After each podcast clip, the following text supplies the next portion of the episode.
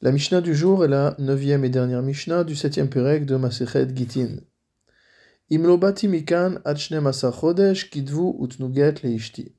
Un homme qui s'adresse à deux autres hommes, ou plus que deux autres hommes, et leur dit si je, si je ne suis pas revenu dans les douze mois, écrivez et donnez un guet à ma femme.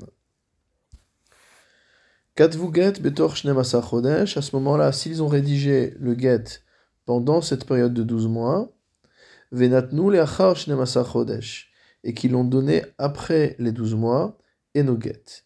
Ce get n'est pas valable, car en effet, le mari avait demandé expressément écrivez et donnez ce get si je ne suis pas rentré dans les 12 mois. Donc même l'écriture du get devait être faite après les 12 mois et non pas dans les 12 mois.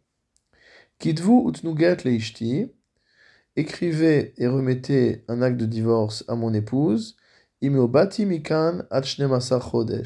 Si jamais je ne suis pas rentré d'ici 12 mois.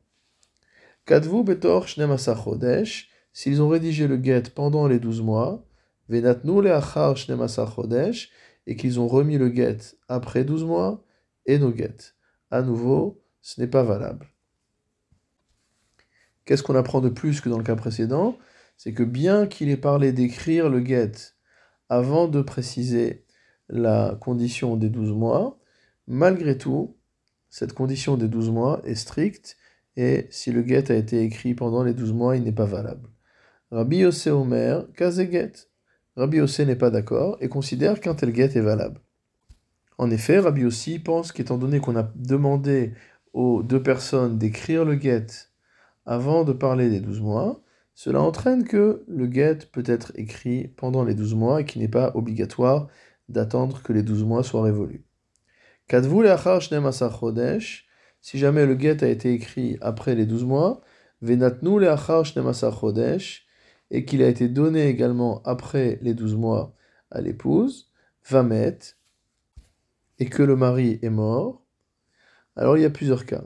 Imaget, kadam lamita, si jamais le get a été remis avant que le mari ne meure, get. Dans ce cas-là, c'est valable. C'est un get valable. Veimita kadma la get. Si par contre le mari est mort avant que le get soit remis, et no get. Le get n'est pas valable. Cela selon le principe qu'on a déjà vu que en get mita, il n'y a pas de get valable après la mort du mari. Veim en yadua. Maintenant, si on ne sait pas à quel moment le mari est mort, il est peut-être mort avant le, que le get ait été remis, ou peut-être qu'il est mort après que le guet été remis.